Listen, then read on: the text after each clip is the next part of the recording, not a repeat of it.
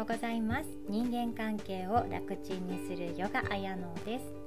いかがお過ごしでしょうか？今日も自分らしい面白い一日作り出していきましょう。今日はですねスピリチュアル的ではない言葉の引き寄せについてお伝えしていこうと思います。き寄せの法則とかあの引き寄せで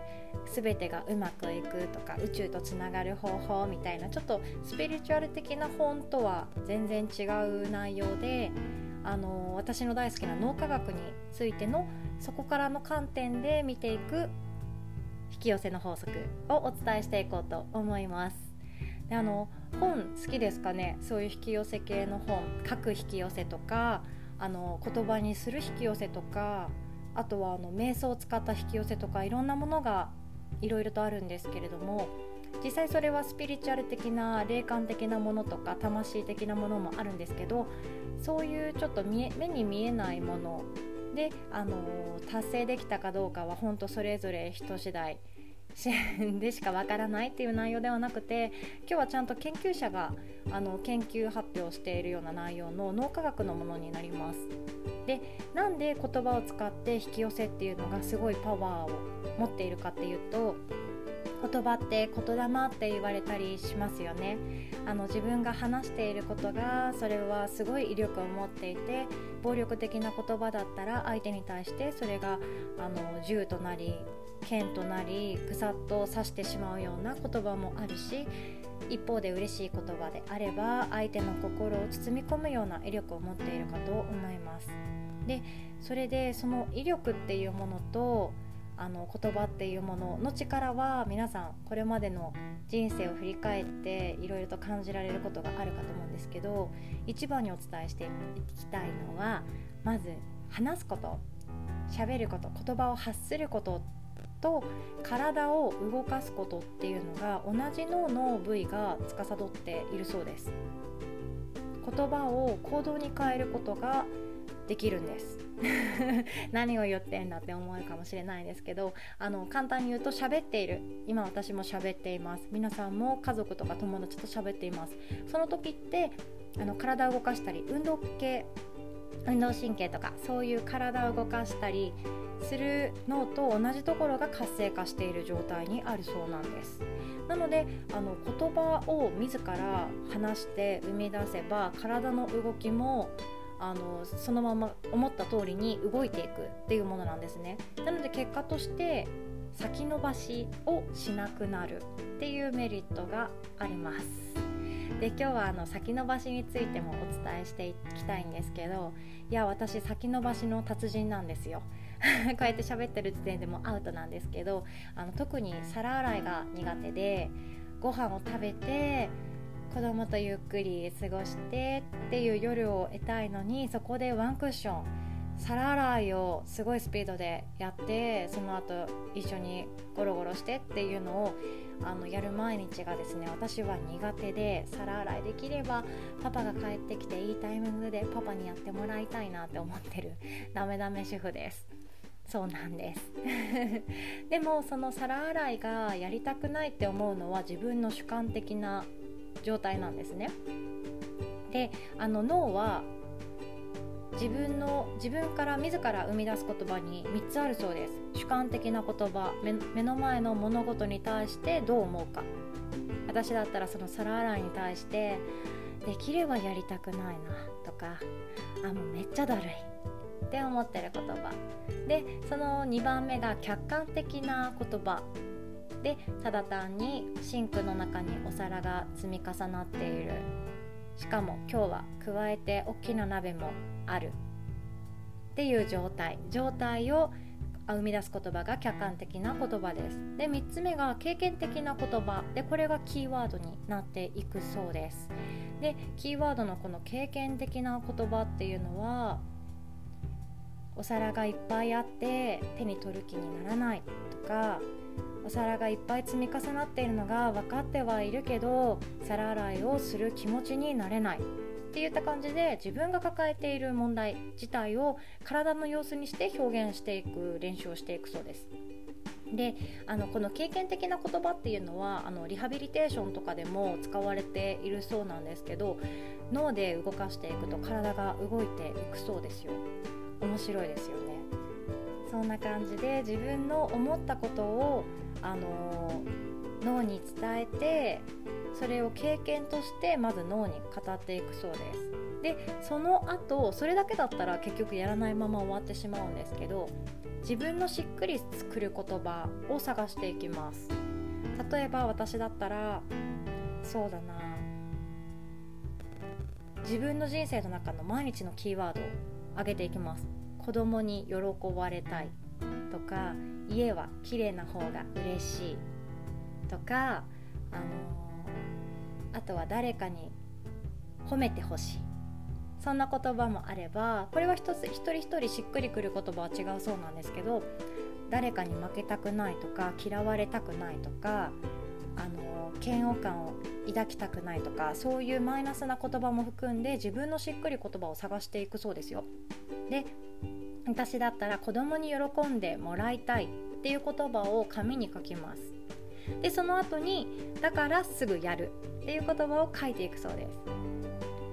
家族に認めてもらいたい家族に褒めてもらいたいからすぐやる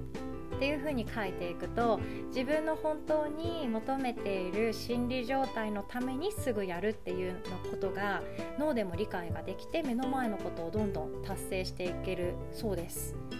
一人一人もみんな家事の嫌なところって違いますよね。洗濯機回すって干すのが苦手な人もいればあのお洋服を畳むのが嫌な人もいるし冷蔵庫整理とか料理が嫌な人もいれば料理作るのは全然いいけど食器を洗うのが苦手とかみんなそこあのポジションが違うだけで好き嫌いが好き嫌いうん苦手得意不得意があの違ってきますよね。それにやっぱり不得意なことに対してあの先延ばしにしていくっていうことが多くあるそうなのでこんな風にまず自分の感情を書き出してだからすぐやるっていう風にあに紙に書いて視覚化していくそうですよ。そうすると体も動きやすくなっていくみたいです。私もやっていこうかなと思います。であのここからは言葉と記憶っていうところなんですけど誰かに話したことで自分の経験がさらに磨きをかけていい思い出になったっていう経験ありませんか？旅行に行ったり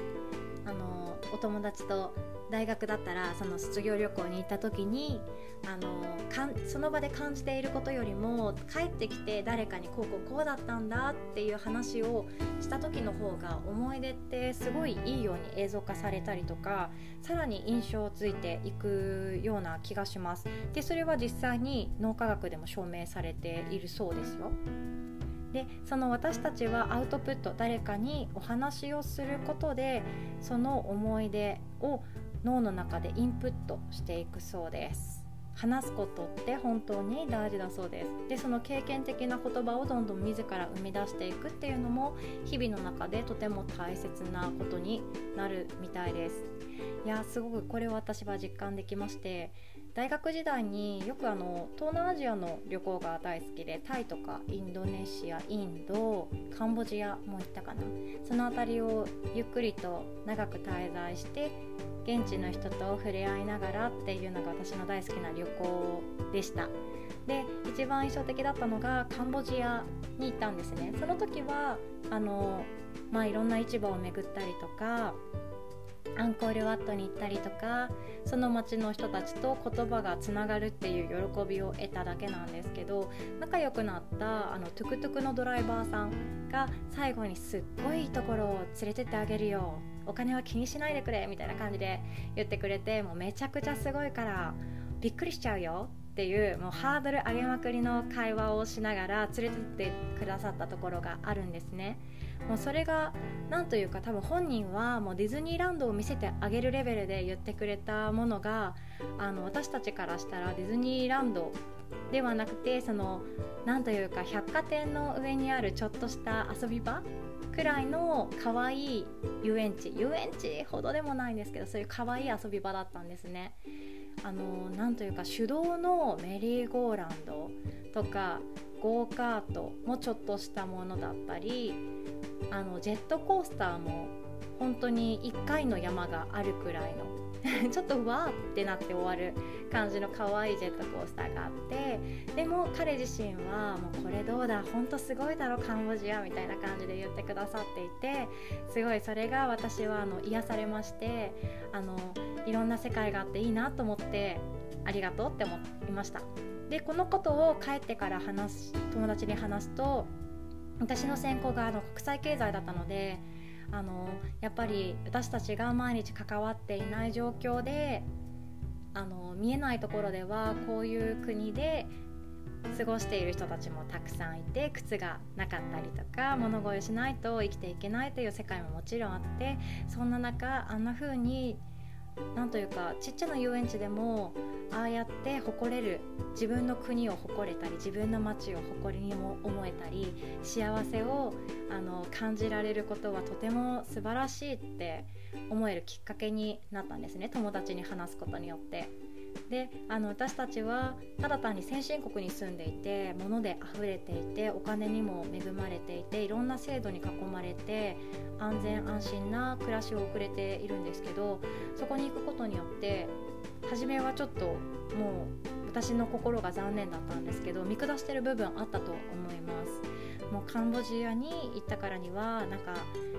いいものがなくても別に安いものでちょっと面白いもの買って帰ろうとかあのこの人たちはあの壁のないお家に住んでいて絶対かわいそうだとかそんな感じで思ってたと思うんですね。でも本当にそれは違って現地の人と話してふんわりと気づいていたその感情その人たちは私たちよりかもしかしたら幸せをいっぱい味わってるかもしれないっていう曖昧な感情を感情を日本に帰ってきて誰かに話すことでもうよりこの私が経験した体験は鮮明な感覚とともに脳に保存することができたかなと思いました。価値観とかそういうものもまた変わってきたのでとても海外旅行とかその普通のも国内の旅行今国内旅行が主流になっていくと思うんですけどとても大事だなと思いました。であの不登校とかで学校に行けない行きたくないっていう批判的な気持ちを抱いているお子さんがもしいらっしゃったら私もそうだったのですごい思うんですけどあの旅行ってめちゃくちゃいいんですね。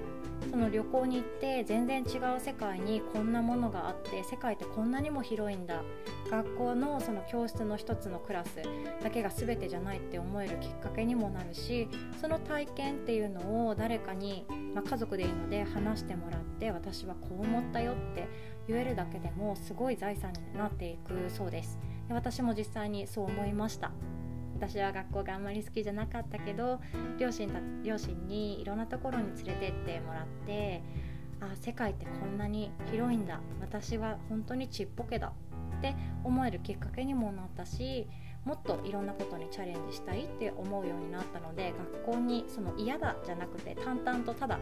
行くべきだから行こうって思えるようになった記憶があります。皆さんはいかがでしょうか？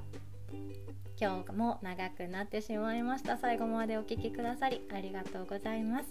今日も良き日をお過ごしください。そしてお友達に昨日の経験おとといの経験をぜひとも話してみてはいかがでしょうか？ではおしまい。